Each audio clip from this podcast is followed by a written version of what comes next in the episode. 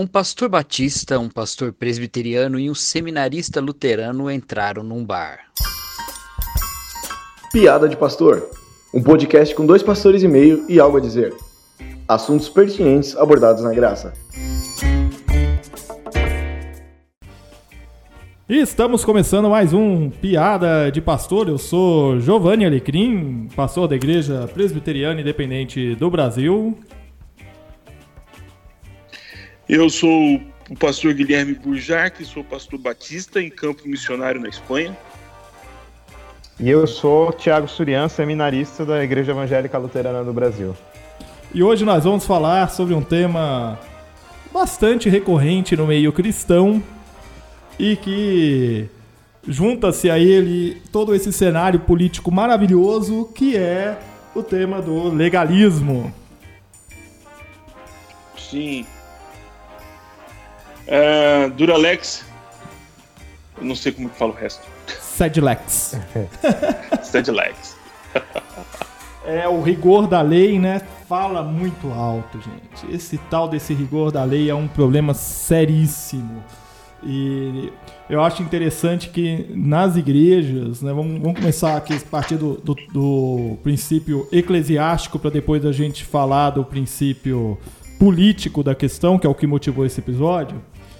É, nas igrejas a gente percebe claramente como o legalismo ele se manifesta no meio das tensões de poderes da igreja. Né? Eu não sei como é na igreja batista, na igreja luterana isso, mas na presbiteriana isso é muito claro assim, né? É, Para dar um exemplo clássico, a gente sempre quando fala de legalismo fala das questões disciplinares e aí se a pessoa que errou é um presbítero ou presbítera, ou é filho de um presbítero ou presbítera, ou é filho de alguém influente na igreja, a lei não é tão dura assim, né? Mas se não, a pessoa tem que servir de exemplo para os demais, né?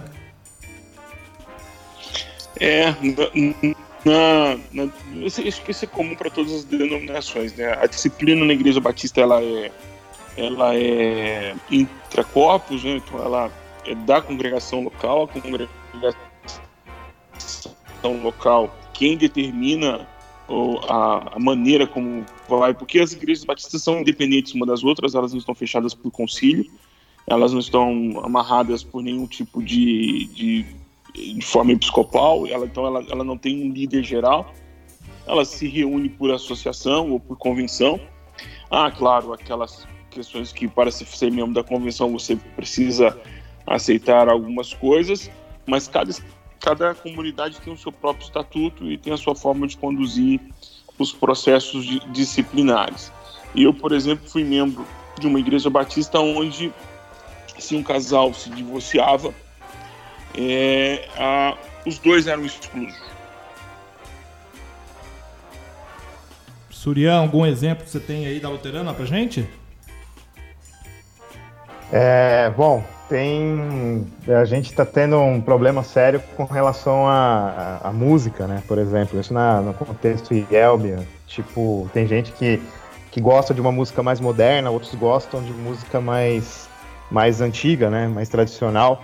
E aqueles que gostam de música tradicional não estão aceitando aqueles que gostam de música moderna. Falam que eles é, não estão fazendo a coisa certa e tudo mais. Isso também é uma forma de legalismo, né? Que, que é, colocar só um estilo, como se houvesse um, um princípio regulador de culto, coisa que não existe, né? Então, é, é, até a própria Confissão de Augsburgo, ela fala que não importa, não, não precisa ter o mesmo tipo de cerimônia nas igrejas, né? Desde que tenha palavras e sacramentos, é uma igreja cristã. Não precisa ter é, seguir uma liturgia específica, entendeu? Uhum. É, o que eu vejo, assim, é que é, é essa, essa face do legalismo, né? Ela se revela assim de maneira muito forte nos usos e costumes da igreja, né?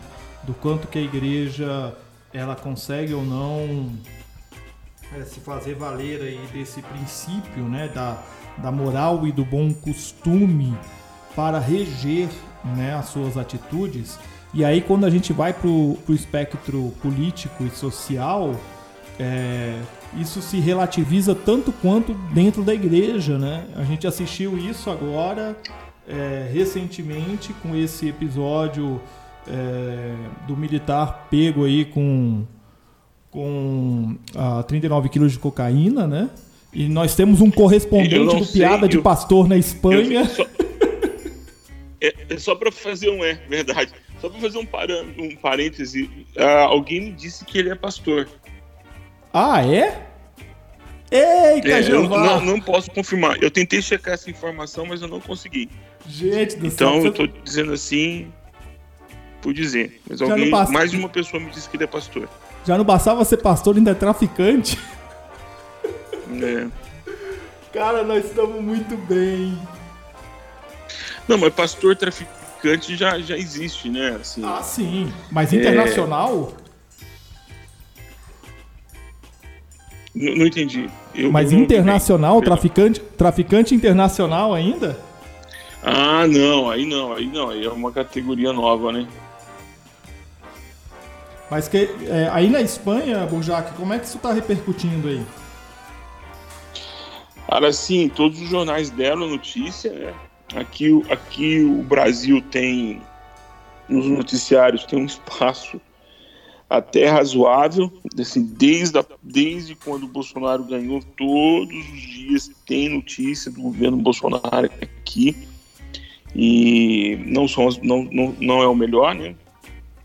As notícias são sempre muito, é, é, muito ruins, é, mas faz parte do jogo político, né? Aqui nós temos aqui, aqui não é, uma, é uma esquerda que está no governo, mas é uma esquerda de polarização. Por exemplo, na Andaluzia, onde, eu, onde é a região que eu vivo, quem ganhou foi a direita. A, a esquerda já estava aqui há mais de 40 anos. Agora a direita ganhou e fez coalização com a extrema direita. Então é, acaba você vendo repetindo aqui também as coisas que a gente vê que acontecem por aí. Mas é que repercute, repercutiu muito mal o fato da comitiva de um presidente da República, apesar do general Heleno tentar dizer que não, que não faz parte da comitiva do presidente, faz parte sim, é, é o staff, que pelo que eu, eu ouvi os especialistas dizendo, é, o staff vai dividido em dois aviões, um avião reserva justamente para poder socorrer o primeiro avião, e nesse avião vão às vezes repórteres, às vezes vão é, pessoal de segundo e terceiro escalão, às vezes vão o pessoal da, da, da do cerimonial, seguranças para poder verificar a situação do local. E, e, e, esse, esse cidadão, né, esse militar, que estava traficando, apesar do, da, da palavra tentar amenizar, transportando, estava traficando drogas, não é caso isolado na, na Força Aérea Brasileira, né? É, isso já tem, tem o que, o que parece o que impera na justiça militar é, são militares envolvidos com tráfico de drogas. Repercutiu mal, né? É um presidente que já não tem uma boa, uma boa forma, apesar que eu acho que tudo isso gira em torno de uma armadilha para ele, mas Contudo, porém, todavia, entretanto, destaque dois pontos. Né? O general Heleno não conseguiu perceber. Consegue grampear muita coisa, mas não conseguiu grampear 39 quilos de cocaína dentro de um avião. E tem o pessoal que diz que que fizeram com um quilo, né? Porque ninguém sai vendendo 39 quilos, ou vende 40, né? Pois é, né?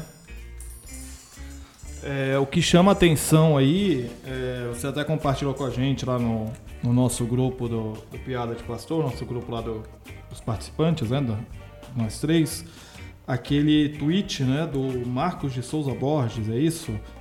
Esse rapaz é um pastor, é isso? isso? Me deixou... É um pastor de Curitiba, da Jocum de Curitiba. Então, é, isso me deixou bastante preocupado, né? Ele dizendo sobre esse episódio o seguinte: incrível como neste governo está acontecendo uma limpeza. Esta é a marca do respaldo de Deus. Queria ouvir vocês sobre isso. É. É. Eu tava falando hoje aqui, aqui em casa, a gente tava conversando, que a gente não tem esse tipo de conversa todo dia, não, mas como meu filho me perguntou, perguntou qual é a diferença entre socialismo e capitalismo. Aí eu disse: é, um tem Deus como, como, como, seu suporte o outro não tem a existência de Deus. Aí ele fala, ele me disse assim, não, mas tem a ver Deus nessa história? Mete Deus nessa história, não. Se não colocar Deus na, na, no tabuleiro, eles não conseguem segurar ninguém. Eu, eu vejo que, que é, esse pessoal tem uma necessidade de, de, de, de repetir ou continuar dando ênfase na narrativa de que o, o Jair Messias Bolsonaro é de fato Messias e que Deus o enviou. Uhum. Eu conheço pessoas de, de, de uma fé maravilhosa, de gente que tem um coração em Deus formidável, que crê realmente que havia uma nuvem negra sobre o Brasil e que o Messias era o Jair Bolsonaro, um homem inculto, um homem incapaz e que Deus levantou os incultos incapazes, quase o mito do herói, sabe? Aquele arco narrativo que o herói vai buscar e vai vencer, vai sofrer e vai conseguir sair dessa. Não, o Jair Messias Bolsonaro é político há 30 anos, ex-militar expulso da carreira militar por, por mau comportamento e ganhou essas eleições de forma, de forma fraudulenta, porque utilizou de recursos de Caixa 2, utilizou de recursos mentirosos e, e além do que, né, soube utilizar muito bem os viés, principalmente o viés, de, o viés cognitivo, de aceitação com, com, com os algoritmos, cara, não foi, não, não foi uma eleição normal. Então, ter um cara desse dando respaldo para não só ele, mas como outros pastores também dando respaldo, é uma fé que cega, não é uma fé que liberta. Sim. Sim. Eu, eu vejo esse, esse problema nos evangélicos já desde sempre. Desde que eu era. Eu tô com 36 anos agora, né? E quando eu era criança, nos anos. Quando eu era adolescente, nos anos 90, o pessoal já falava sempre esse viés messiânico, né? Eles diziam que o Fernando Henrique Cardoso seria um, um enviado de Deus, depois falaram do Lula. A Dilma já começaram a, a dizer que era do demônio já. Né? Mas o Lula, até o Lula começaram a falar, e tem até foto dele com o Silas Malafaia e tudo mais. E, tem culto dele com a Valnice Milhões. É, então, tem. É, é, isso daí é legalismo, né? Até tem uma nota da Bíblia de Estudo da Reforma que fala isso do pessoal lá dos Estados Unidos que diz que só um partido é de Deus, que é o republicano, enquanto o democrata seria do diabo. Uhum. E, e, isso é um legalismo, né? A gente tem que é, tomar cuidado, porque, assim, a gente, é, na teologia luterana, a gente tem um, um, um lance chamado a diáforo. A diáforo é aquilo que não tem mandamento e não tem proibição, é livre. E política é a diáforo. A gente deveria pensar naquilo que é melhor para a nação, né? Aquilo que é melhor, independente de ser direita ou esquerda, aquilo que é melhor para as pessoas, né? E, e, não é isso que acontece. O pessoal, até esses dias no meu perfil, tava um comentando dizendo que, que eu tava discordando de uma política do Partido Novo. E aí ele falou que é, se tiver um. um eu, não, eu não sei quem foi do Novo que roubou 100 mil. Ele citou que teve gente do Novo que roubou 100 mil. E isso deveria ser ignorado, ser perdoado, porque o outro partido, no caso o PT, só roubou 100 milhões. Eu fiquei assim. em mil paga vários exames de, de raio-x, paga a cirurgia, 100 mil paga a escola, paga a moradia, 100 mil é uma grana boa, não é um dois reais, não é dois reais. É corrupção de qualquer jeito, entendeu? Exatamente. Corrupção é pecado, a gente não pode é, é, ser conivente com a corrupção. Então, assim, se o pessoal estava chateado com a corrupção do, do governo anterior, mas elegeu um, um, em cima de corrupção outro governo, entendeu? Que também tá, tá, não tá fazendo esse moralismo todo que o pessoal, essa moralidade toda que o pessoal acha que tem, né? Com propostas bem anti-povo, propostas bem, bem complicadas. Que é o que, que assim, é, eu, eu tento enxergar as coisas numa perspectiva mais ampla. Tento. Eu, eu me esforço para sair da minha bolha minha bolha algorítmica, que agora o algoritmo, na verdade, toma conta da minha vida. Ele diz que tipo de filme que eu tenho que assistir, ele diz que tipo de gente que eu tenho que ouvir, ele diz que tipo de notícia que eu tenho que receber. Eu tento fugir disso, eu tento, eu tento ser, assenhorar-se, pelo menos tento, de, das informações. Então eu tento ir em todas as direções. E o que eu tenho percebido é que todas as vezes que a igreja entra nesse circuito, quer dizer, a igreja evangélica, principalmente, com suas múltiplas vozes, e que, que no caso do Bolsonaro quase se tornou nisso, né? eles entram, é, é, entram para dar respaldo a uma situação local. Quando, na verdade, é, o projeto de governo, que não, que o projeto desse governo é só um, é, entregar o país para o capital especulativo. É só isso. Não tem outra. Não, Bujac, você não está entendendo. Tem que acabar com a corrupção. Tem que acabar. Não, não eu, vou, eu vou, ser, vou ser mais claro com você, querido ouvinte. Eu queria muito que você ouvisse atentamente o que eu vou dizer para você. A equação não fecha. Se você tem um Banco Itaú, um Bradesco e você tem é, um, um Santander da vida, que tem, que tem lucros sucessivos e trimestrais de bilhões de reais. Estou falando lucro, não estou falando do que eles movimentam, falando de lucro. Enquanto há uma recessão é, no país há mais de seis anos, alguma coisa está errada. Ou todos perdem, ou todos ganham. Se só um grupo está ganhando, alguma coisa está errada, ou outro grupo está perdendo. Então, os juros da dívida, por exemplo, ninguém discute, e é o grande gargalo que a gente tem. Aí a igreja evangélica, que é a voz profética de Deus, tem que fazer as perguntas difíceis. E o juro da dívida? Que é o que consome praticamente todo o dinheiro da União. Para onde vai? O que estão fazendo com isso? Entende? Então, é, nós ficamos discutindo periferia do tema. Nós somos no, nosso periférico. Aí vem um pastor como esse e diz: tá limpando. Não, não tá limpando. Não tá limpando. Não tá limpando nada. 30 quilos de cocaína, é, 39 quilos de cocaína na mão desse sargento, não, não, não, se, não materializaram do nada. Esses 39 quilos de cocaína foram fabricados em algum lugar Alguém trouxe, alguém entregou. Não foi pela Amazon, não foi um serviço de delivery pelo iFood ou Uber Eats. Alguém foi lá e entregou. Alguém despachou. Alguém comprou isso. Entrou isso no avião, né? Entrou isso no avião de algum jeito, né? Entrou não apareceu do nada. Então, pegou o avião, só, só a mula. E, e eu, eu nem sei, assim, porque pelo que eu estou entendendo e, e, a parte das pessoas que eu estou lendo, isso ainda foi uma armação. Porque coincidentemente o Super Moro estava no DEA, DEA nos Estados Unidos, no mesmo dia em que o cara foi preso. Alguém passou a fita. Alguém passou a fita.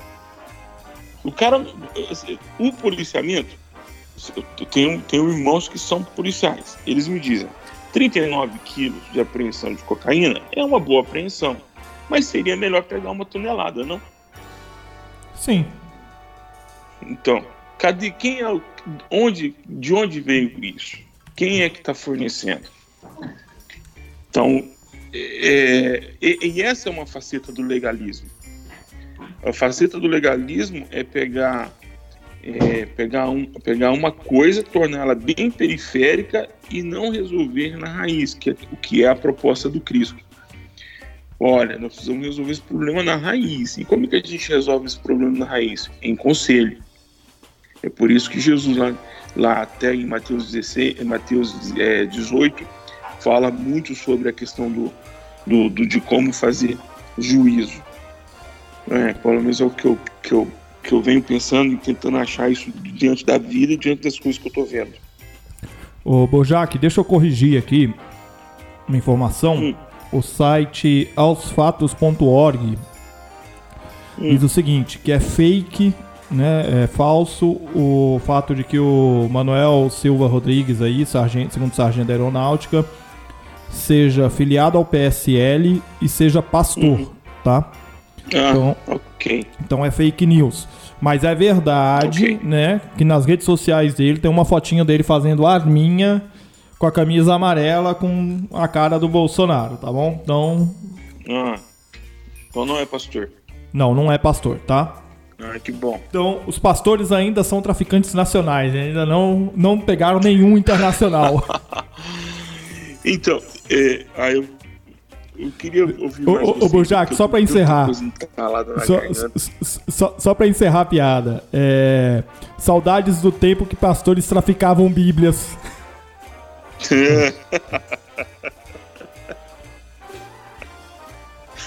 Bons ah, tempos aqui. 10 mil dólares dentro, né?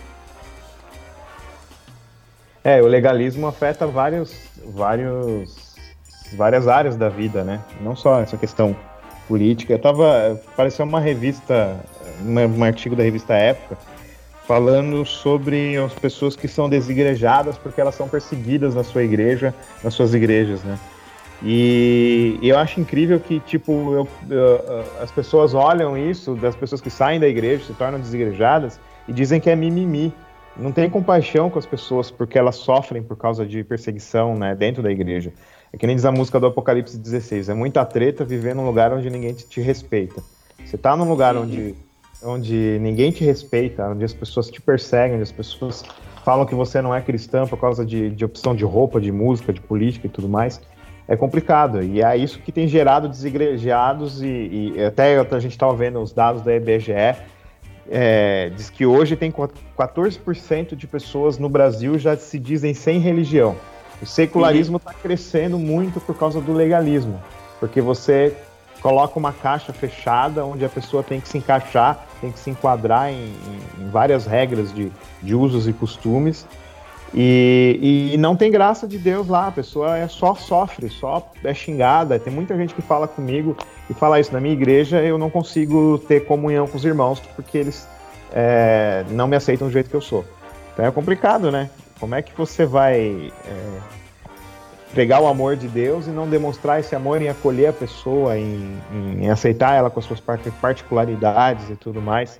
E se tiver alguma coisa errada, conversar com amor, conversar uma, numa boa, né? Se tiver uma discordância, falar, olha, é, ver se aquilo é, é, é, primário ou se aquilo é secundário. Se for secundário, então deixa as diferenças rolarem. É, é importante que, que haja diferenças. Não, não, não, não, ter um uníssono, uma coisa monótona, ou seja, mono, monotônica que, que você tem só um tom só, só um tipo de pensamento. Isso é coisa. Isso é, é isso que o legalismo faz. As pessoas querem ter só um tipo de pensamento, só um tipo de, de cultura, que até critico muito a cosmovisão cristã da, do neocalvinismo por causa disso, porque eles querem quadrar tudo dentro de, um, de uma coisa fechada. E, e isso tem provocado essa secularização, por causa dessas ideias legalistas. E, e, já que você trouxe a ponta do pessoal do, da Cosmovisão, é, que, é, que é, na verdade, luta de classe, uhum. de uma maneira disfarçada, e é um projeto de poder, esse pessoal é muito sorrateiro, porque, é, primeiro, tenta, tentar, tentar trazer a cultura para os seus domínios, né? É o que é, tentar recuperar a cultura, salvar a cultura. E esse pessoal, esse pessoal é extremamente secularizado, extremamente secularizado, porque a maneira como eles veem a vida é a parte é uma, é uma visão muito binária da vida e, e me assusta, me assusta muito. Sabe por quê? Porque as realidades do Evangelho não são só no Brasil, nos Estados Unidos ou no, na Europa. Que, a é, realidade cristã na Europa é uma coisa absurda de falar. Eu estou num país que tem, tem 0,5% de evangélicos. Quer dizer, não dá meia hora ali na estação. É... Ai, fugiu Pinheiros. Meia hora de estação Pinheiros é o número de evangélicos que tem toda a Espanha. Então, não tem, não tem nada. Tem, tem 300 mil evangélicos aqui. É muito pouco para um país das dimensões que é a Espanha. E, e isso se também Itália e você vê alguma coisa na Inglaterra.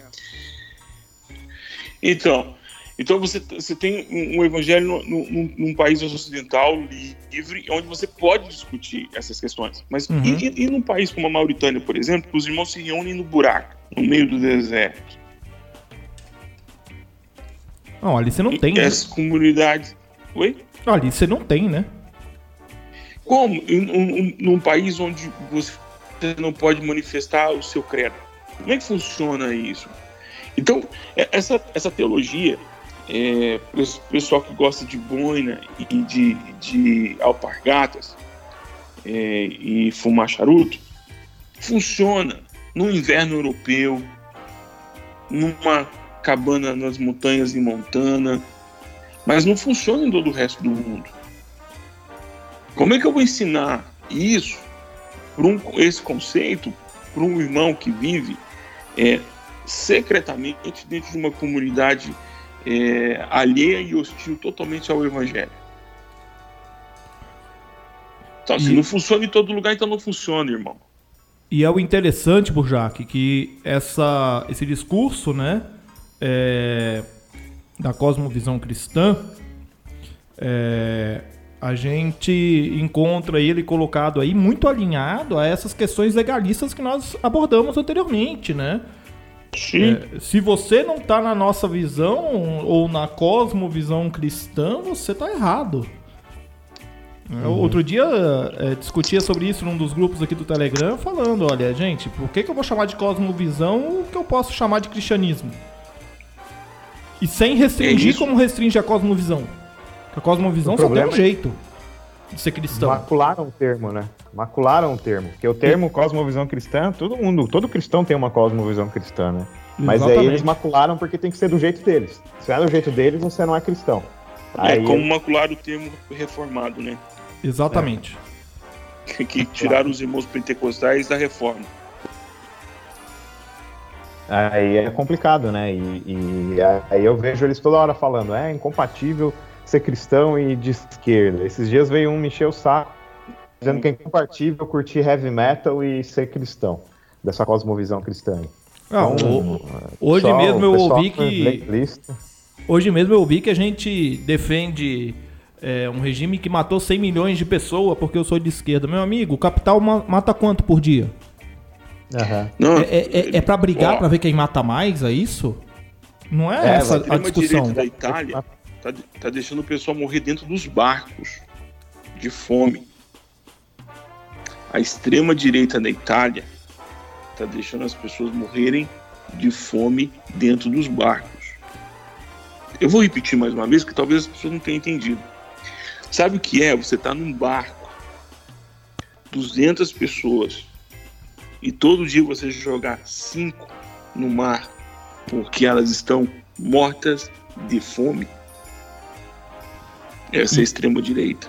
E elas não estão fazendo turismo não, viu? É imigrante. E ninguém é É imigrante, porque quer. imigrante. É imigrante. N- Ninguém sai da sua Eu vi. terra à toa. Eu vi, eu vi, eu vi esse pessoal da Cosmovisão, o pessoal do Nordeste principalmente, fala, mandando recado aos irmãos europeus para fechar as fronteiras, porque senão os muçulmanos vão conquistar. Eu, eu não sei se esse pessoal sabe o que é geopolítica, eu não sei se esse pessoal sabe alguma coisa sobre a vida. Meu irmão, não existe evangelho na Europa. O evangelho está totalmente saturado e secularizado. É um projeto de Estado a mais ao norte e é um sonho de alguns gatos pingados mais ao sul. Eu estou aqui, estou vendo. Eu estou aqui e estou vendo. Tem, tem, tem campo missionário, tem como vir para cá e falar. Ah, não, não tá fechado. Não tem uma islamização. Essa, essa conversa fiada. Uma islamização da Europa. A Europa já foi islamificada há muito tempo. Já- Ela já. já pior do que o Islã é o secularismo. E é um medo. Tá todo mundo ainda aí, né? É um medo, Uhum. Bojac, é um medo é, do Islã, como se o Islã fosse uma novidade o confronto Islã e cristianismo, como se as divergências entre o Islã e o cristianismo fossem novidades, coisa que não são. Já estão aí há mais de, de um milênio, pelo menos. É, existe esse, essa confrontação, como se o Islã fosse tomar conta de absolutamente tudo. Ah, toma cuidado porque o Islã vai tomar conta do Brasil. Meu amigo, pô, abre o olho, cara. Você acha realmente que se o Islã tivesse um, um projeto de poder e dominação mundial, eles iriam se ocupar do Brasil? Fala sério, né? Não, não é, não é só isso. É, é, é um pouquinho de desvio doutrinário. Cara, a igreja, ela é triunfante. A igreja, ela é triunfante. Não tem nada que vai poder destruir a igreja. Não tem nada. A igreja a... não tem que ter medo de nada. A questão, Burjac, é caras... é, que, é que esse pessoal alinha esse pensamento é, triunfante com vitória e poder político e terreno. É essa a questão. E veja só, eu não, tô, é eu, eu não tô dizendo com isso de que a igreja ela é triunfante com Cristo e Cristo é triunfante sobre todas as coisas. É isso que eu tô dizendo. Eu não tô dizendo que Cristo não é triunfante sobre todas as coisas. Eu tô dizendo que ele é, inclusive sobre este templo, sobre essa terra e sobre os poderes políticos da terra e da humanidade. Cristo é triunfante sobre tudo. Mas a igreja não é o Cristo. A igreja é a noiva de Cristo. E a igreja vai vencer estes poderes pelo poder de Cristo. Não é pelo poder Sim. da arma, não é pelo poder da espada, não é pelo poder da argumentação, não é pelo poder da ideologia de direita ou de esquerda. Não mesmo. Não mesmo. Todas, todas as ideologias políticas, elas, elas, elas são falhas e são reféns de seu tempo. Então, agora, como que o aspecto político nessas duas, últimas duas eleições elas elas deram visibilidade para esses legalistas e para essas pessoas que não concordam com o diferente e nem estão dispostas a, a abrir o debate para as coisas que são diferentes. Vocês percebem isso também? Uhum. Eu, eu me lembro agora há pouco que uma, uma pastora luterana subiu no carro de som do Lula, no palanque do Lula. E eu lembro que ela foi escrachada. Não só isso, nas é discussões. Nas Ariovaldo discussões. Ramos, por exemplo. Ariovaldo Ramos. Tá com ele. Sim. Por causa de política, né? Não, não tem Sim. nada doutrinário que não. ele, doutrinariamente falando, ele é bem conservador, né? Ele, ele não tem nada liberal doutrinariamente. E mesmo assim esculacham com ele só porque ele é porque ele é petista. Isso é. Então, esse posicionamento político entrou como posicionamento doutrinário. Uhum. Então, o legalismo ele conseguiu ele conseguiu abarcar isso. Então, é, ele não só controla a sua forma de expressar sua fé, como ele também quer expressar sua forma de ser cidadão. E isso é, é isso é a pior das prisões. É a pior das prisões. Não é honesto. É, o que eu vejo é que quando eles trazem esse essa ideologia política como verdade de fé, né, e achar que nós temos o dever de limpar a nação, eu acho que a concepção escatológica e bíblica de quem fala isso é um tanto quanto equivocada. Eu não tenho e é dever, é não tenho falou, dever cara, de limpar nada. É, é, é, engraçado. Por, por exemplo, eu acompanho o, o que a Ana Júri publica porque ali tem um grupo de reformados, né? Tem o Mauro Meister, que, que é o, é, acho que ele é o professor para os advogados ali em questão teológica, ele que dá, e é ali a cosmovisão acho que bem forte ali, bem intensa. É, ele tá ali, tá, então eu acompanho muito o pessoal da Ana Júlia ali para saber o que, que eles estão. E, e você percebe que é, é, esse, esse querer dominar todas as esferas é, por influência e não, e não, por, não pela pregação, mas pela influência. Como se a igreja dissesse: o, o evangelho é o poder de Deus para salvar, mas o poder de Deus para limpar é a igreja. E, e, e, é engraçado porque você, você vê nas questões que são relacionadas à moral, a igreja não entra como uma voz, ela entra como censor. E, é isso aí. E isso, e, isso é escatológico. E é interessante, esse é o ponto que eu queria dizer, porque você tem pessoas que, tem, que são diametralmente opostas, dizer, o amilenista e o dispensacionalista, adotando o mesmo discurso escatológico quando convém. Não, você não acha isso estranho?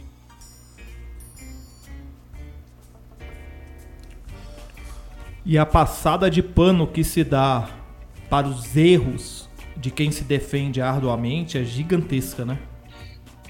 Muito, muito, muito, muito forte.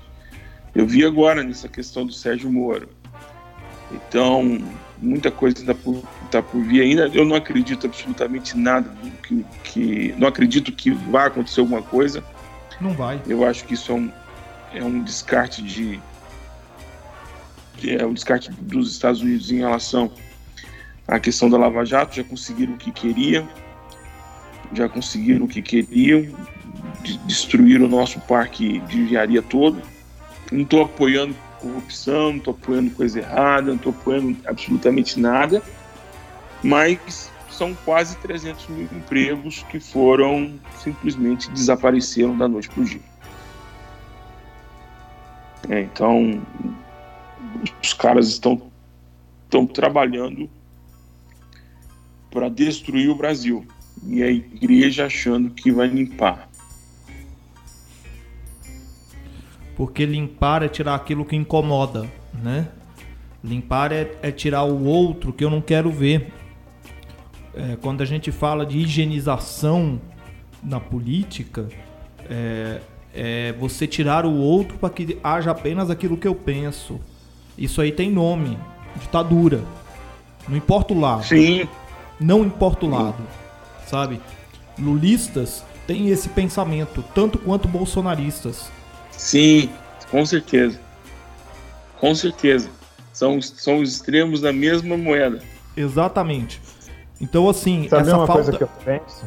Pode falar, Surian. O que eu penso é o seguinte, que isso talvez é falta de instrução escatológica né, nas igrejas. Porque a escatologia, as pessoas estão esperando um reino de Deus aqui nesse mundo. Elas estão esperando é, que, que a igreja vai governar o mundo e tudo mais. Isso é uma influência muito forte do, do pós-milenismo, né, da, da, teonomia. Lá nos Estados Unidos isso é muito uhum. forte.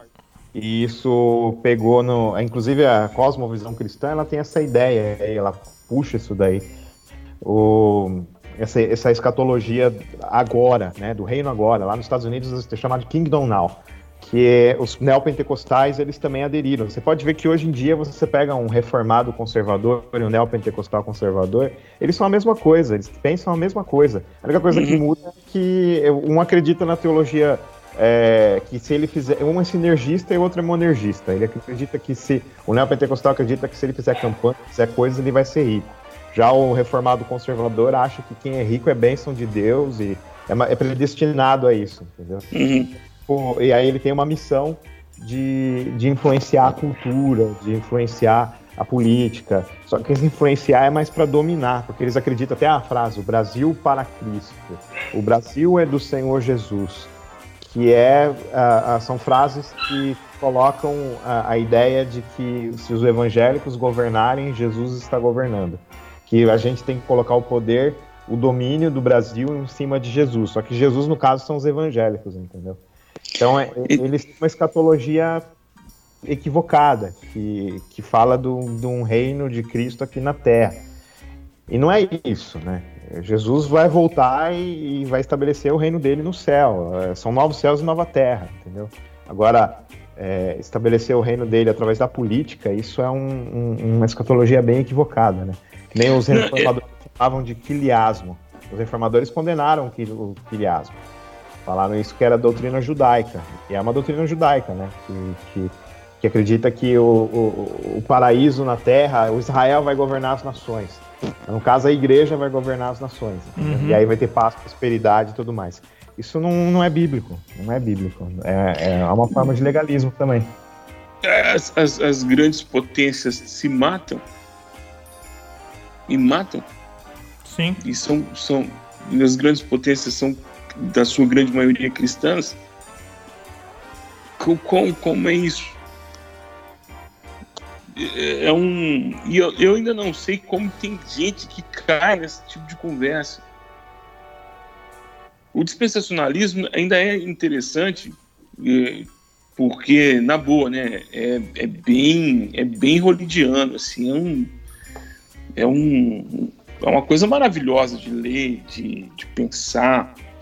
O milenismo é sem graça, totalmente sem graça, não dá, não dá filme dá um, sei lá, no máximo aí um, um, um, um filme francês, no ar, assim, bem, entendeu? Um curta, que é bem rapidinho o milenismo. Mas como é que o, o pós-milenismo e o dispensacionalismo, que é, que é o que eu vejo aqui no Brasil, por exemplo, pós-milenistas e dispensacionalistas convergerem tão bem quando o assunto é poder. Eu sei que o objetivo é, de ambos é distinto, mas quando é porque quando é para unir forças eles unem, eles unem e estão unidos em torno da destruição do Brasil. Estão tentando salvar, mas estão destruindo o Brasil. Porque estão trazendo o assunto para a periferia, porque é periférico. O que é central ninguém está discutindo totalmente a perda do controle das, das, das, das empresas nacionais, das, das empresas que, que, que podem nos, no, nos dar autonomia no mundo. Ah, mas a Petrobras é um, é um barril de, de, de, de, de, de corrupção. Poxa vida, você não aprendeu com Jesus que você, você trata o, o, o, a pessoa que comete o erro indo até o limite. O limite é pô-la para fora, não é destruir. Ah, vamos fechar a igreja porque aqui teve um cara que teve um caso de adultério. Que, como é isso? como é isso? Eu não consigo entender. Eu e não sei você... se vocês conseguem perceber essa convergência. Aí você percebe, Burjac... Duas escatologias tão distintas numa mesma direção. E aí você percebe, Burjac, o quanto uh, o rigor da lei ele é relativo. Sim. Né? Ele é muito relativo. Ah, não, pro meu pro meu lado não tem essa de rigor da lei, né? É o famoso ditado, né? aos amigos é, tudo, aos inimigos a lei, né? É uhum. simples, né? Para quem é contra mim, rigor da lei nele. Para quem não é, vem cá que nós vamos dar um jeito. Nós vamos resolver isso daí, né? E esse discurso do nós vamos resolver isso daí ele, ele vem numa embalagem muito bonita, que é a embalagem do precisamos agir pastoralmente nessa questão. Eu, eu uso muito esse termo. Eu uso muito esse termo. Porque eu não quero ir pro termo legalista. Eu, eu procuro não ser legalista. Mas quando a pessoa vem, precisamos agir pastoralmente numa questão onde você tem que agir com, com autoridade, é um pouco difícil, né? Uhum. É. Essas são as benesses, né? De quem tem poder. Exatamente. De quem tem poder. É, eu, eu fiz uma pergunta boba um, tempo atrás, né? realmente muito boa eu, e, e fui esculhambado mas normal, ser esculhambado faz parte já do show. que eu perguntei. É, um, um, eu tenho quase ah, quase 20 anos de ministério pastoral. É, é isso, quase 20 anos de ministério pastoral. Fiz as contas aqui. E eu nunca eu nunca tive um problema de, de, de questão de divórcio entre e, ou alguém que quisesse casamento do mesmo sexo na minha congregação. Uhum. Eu, eu, nunca tive casamento homoafetivo, por exemplo. Eu nunca tive, um tipo, nunca tive que lidar com uma situação dessa. Em 20 anos de ministério, eu nunca tive que lidar com uma situação assim. Mas em 20 anos de ministério, eu já tive que lidar com centenas de divórcios. Aí eu fiz a pergunta: o que é mais danoso para a comunidade do local? As relações homoafetivas ou o divórcio? O que é mais danoso para as famílias? O que causa mais, que causa mais dano para as famílias? Eu sei que é um tema é, espinhoso, mas vamos tratar disso de forma muito clara. O divórcio já deixou de ser problema. Deixou de ser alguma coisa que pese. Eu não estou aqui militando que quem divorciou vai para o inferno. Mas eu estou dizendo que o divórcio é uma coisa tão danosa, tão danosa para a vida, para a saúde da comunidade, como qualquer outro tema. Só que este tema, para aqueles que estão preocupados em moldar a moral da, da, da sociedade, é um tema já resolvido. Nós não vamos falar sobre esse tema. Então, não, não vejo marcha pelo casamento. Eu não vejo marcha pela, pela, pela manutenção dos casamentos. O que eu vejo é a legislação de muitos desses pastores que estão já no segundo e no terceiro casamento não faço juízo de valor sobre quem casou duas ou três vezes. O que eu estou dizendo é que, para esse cidadão, esses temas, para esse cidadão, para essa cidadã, esse tema não tem importância. Mesmo que a Bíblia seja mais seja tão explícita quanto é explícita para outros temas, esse tema já não é tão explícito para eles. Queremos moldar moralmente a comunidade externa à igreja sem que nós tenhamos resolvido os nossos problemas internos. E essa é a face do sepulcro caiado que a igreja se tornou uma fazedura de peso nas ombros das pessoas. É, e essa questão do, da própria é, casamento e tudo mais, é, isso é uma coisa que a gente vai ter que rever, né? A igreja vai ter que uhum. parar e pensar um pouco sobre isso. Porque nós estamos num momento no Brasil, por exemplo, em que casar no civil, tanto fez, tanto faz. Com a, lei de, com a lei de convivência marital, e aí, como é que a igreja responde a isso, né? É, essa, esse modelo familiar tradicional, papai, mamãe e filhinhos, é lindo no papel. Ele não é a realidade das nossas igrejas. Não. Não é. Não mesmo. Não é. Ele é exceção. As periféricas mais ainda. Ele é exceção nas nossas igrejas. Né? Ele é exceção. Aqui na, na igreja do Tucuruvi, onde eu sou pastor, na IPI de Tucuruvi, onde eu sou pastor, eu posso contar nos dedos esse, quem tem essa família constituída dessa forma. Nos dedos. Uhum. Pai, mãe, filhos dentro de casa. Eu estou dizendo que esse modelo é ruim? Não, eu estou dizendo que a gente tem que parar de achar que existe um modelo correto de família. Existem modelos. O legalismo diz pra gente que existe um. A palavra de Deus nos mostra múltiplos modelos. E ele não diz que nenhum é melhor que o outro. Né? Ele diz apenas o seguinte: pai, mãe e filho é importante ter? É. Núcleo familiar é importante? Sim, é. É importante. No entanto, você vai ter configurações de famílias diferentes e isso não é demérito. Então, quando a gente então, olha, a, a, quando a gente olha na perspectiva do reino, na perspectiva do reino, não interessa. A grande questão é que o número de divórcios dentro das igrejas vem porque não há instrução em relação ao que é casamento. Justamente. Se sacraliza o, o, o, o casamento, né?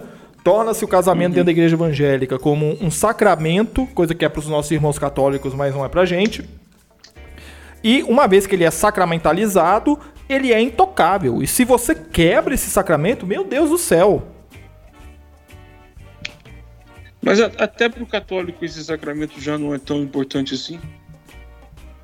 Exato. Exato, e a maior prova disso tamanha, é, é o tamanha Papa, secularização. É, a maior prova disso foi recentemente a Igreja Católica liberando o acesso à, à comunhão aos, aos que são divorciados e não se casaram novamente. É isso. A, família, a, a, essa constituição familiar, esse núcleo familiar, é, desse modelo que, que a gente sonha, não existe mais. Não existe mais. Essa é a realidade, não existe. As, questões que envolvem a economia desfiguram as famílias. Tem famílias que o cara trabalha 14, 15, 20 dias fora de casa, porque não tem emprego na sua região. Isso é um núcleo familiar em que o pai trabalha 20 dias fora de casa e passa 10 dias em casa. Isso é um núcleo familiar. Não é um núcleo familiar com pai, mãe e filho, porque os filhos estão sendo criados pela mãe ou pela avó, porque pai e mãe saem para trabalhar às 5 da manhã e tem que dobrar a jornada, chegar em casa às 11 da noite isso é núcleo familiar, onde as crianças são alimentadas, são educadas, onde as crianças têm um convívio familiar com a avó. Isso é núcleo familiar? Não é núcleo familiar.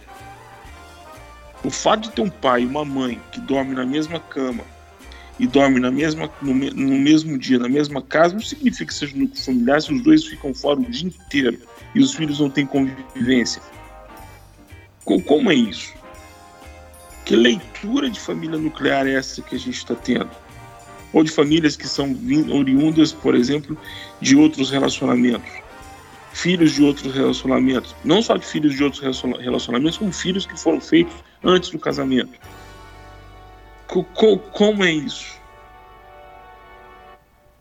É, é, a, gente, a gente, pelo frigir dos ovos, meus irmãos, a gente está tá perdido a gente tem um bom barco, a gente tem um bom leme, mas a gente não tem uma carta náutica, é uma carta náutica para esses tempos. Nós estamos simplesmente é, dirigindo a creio que deriva.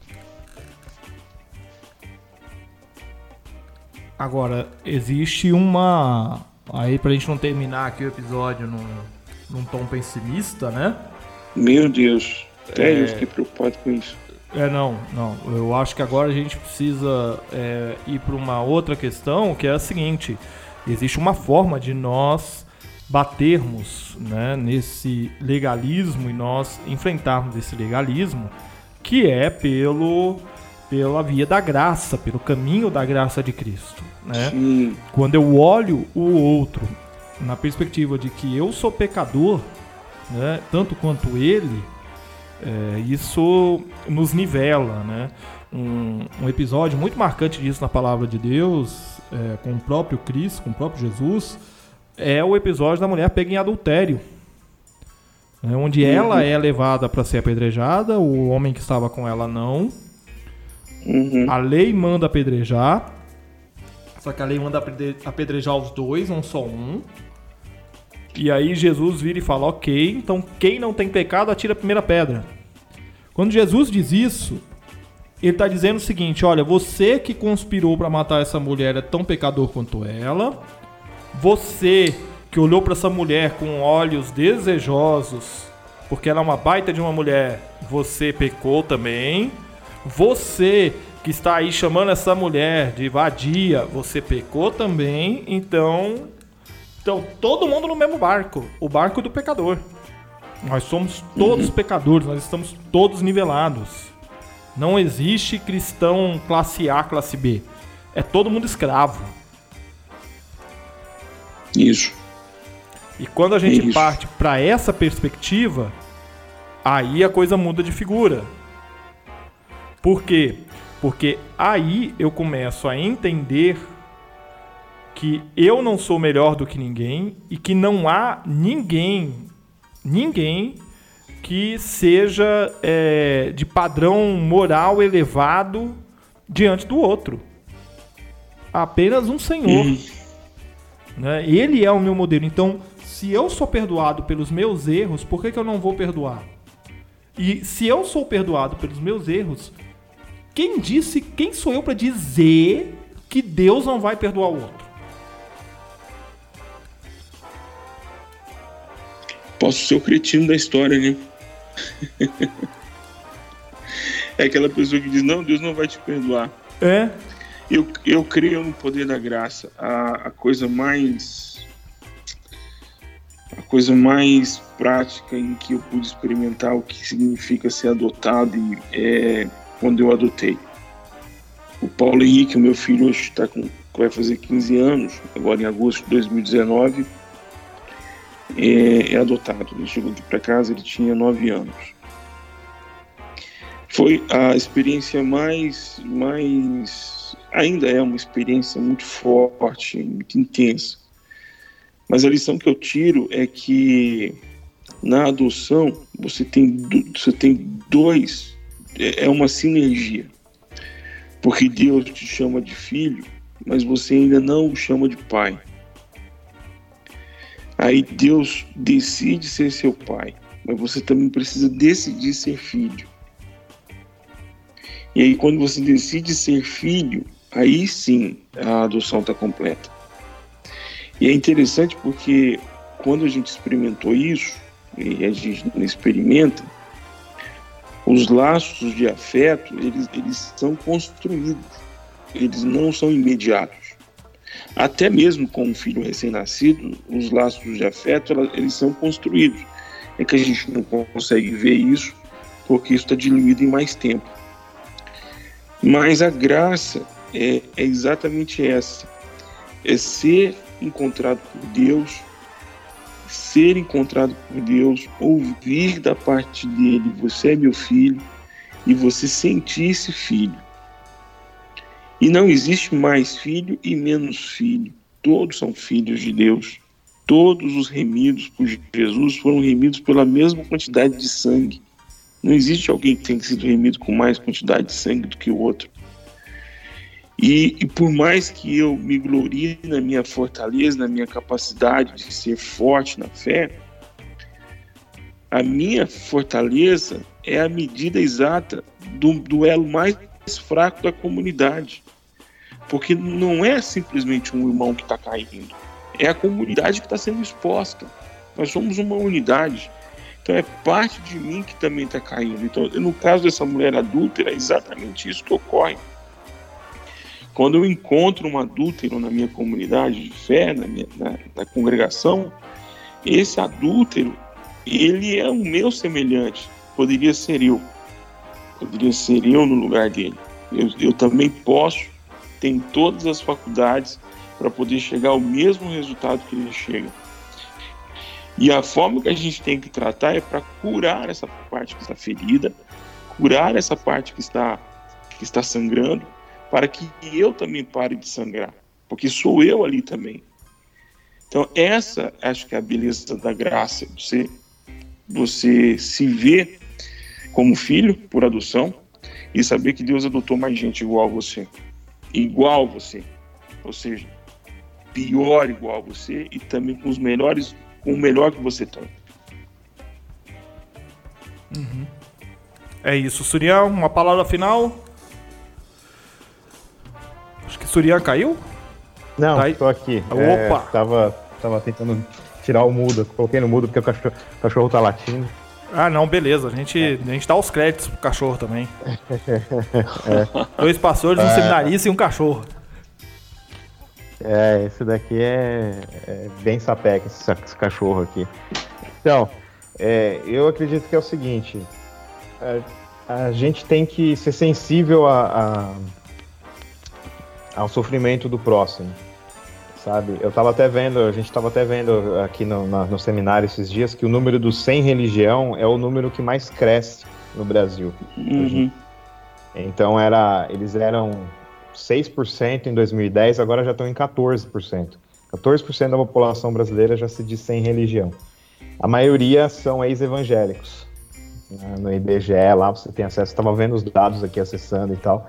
E aí tem até uma reportagem da Isto É, de 2010, falando que muitos evangélicos estão abandonando a igreja, indo para Umbanda, para o islamismo, só que a maioria está se tornando sem religião.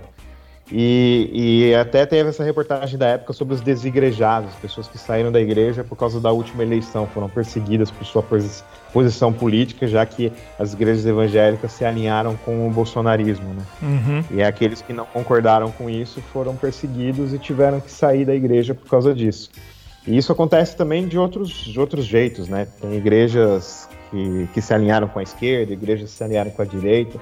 E o reino de Deus está acima disso, né? Não tem alinhamento com isso. Então a gente tem que, que ter compaixão dessas pessoas é, que estão saindo das igrejas e, e mostrar para elas que, que a, gra a graça de Deus, né? Ser gracioso com elas, assim como Deus é gracioso com a gente, né? De oferecer o ombro, oferecer a mão, falar, olha, estou aqui para qualquer coisa, para que elas possam ter um outro panorama das coisas, mostrar que a graça de Deus ela, ela é eficaz ainda, entendeu? Por mais que nós sejamos pecadores, apesar de nós sermos pecadores, Deus ainda nos usa para ajudar as pessoas. Então, que a gente possa ajudar as pessoas. E se tiver diferenças em questões secundárias, como política, que a gente possa trabalhar isso com respeito, com, com, com amor, e com bastante sensibilidade, porque para muitas pessoas pode ser importante. A política pode ser uma questão do remédio dela, né? Eu não vou ter acesso ao meu remédio, eu não vou ter acesso a. E aí, para ela é importante porque ela não vai ter acesso a muitas facilidades, né? Não vou poder entrar na faculdade, não vou poder comprar minha casa. É, e, e aí a gente tem que ter essa sensibilidade e mostrar que Deus cuida das pessoas, mesmo que o nosso mundo seja mal, mesmo que os políticos sejam maus e eles não não tenham interesse em cuidar das pessoas, só querem saber de si mesmos. Mas Deus está lá presente com elas, entendeu? Que Deus ama, Deus veio para salvar todos, então que que todos recebam esse amor de Jesus, que a gente possa é, fazer com que evangelizar dessa forma, para que elas creiam e sejam efetivamente salvas pela fé. Então, a gente mostra Jesus não só com palavras, né? Com palavras também, palavras tem que ter, são importantes, mas também com atitudes, né? Que a gente possa ter atitude cristã e uma vivência cristã com essas pessoas que estão afastadas. É uhum. isso que eu, que eu tenho para dizer. E eu tenho uma piada. Pode mandar. É... Deus, quatro letras. Família, sete letras. Brasil, seis letras. Total, 17. Se eu tirar Deus, hum, fica 13. Mas se eu colocar Coca, volta a ter 17. Deus abençoe a todos. Muito bom! Tô melhorando, tô melhorando. Tá, tá, tô não, fazendo pô. pesquisa, tô fazendo é, pesquisa. É outro nível, é outro nível. Surian, últimas palavras, Surian. É isso, já. Que bom. É, Alguma piada aí?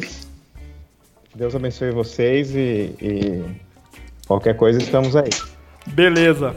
Gente, um grande abraço então para todo mundo. Foi muito bom esse bate-papo e cairoticamente nós retornaremos algum dia. Aguardem. Sim, verdade. É verdade. Foi muito bom. Um abraço. Um abraço. Um abraço.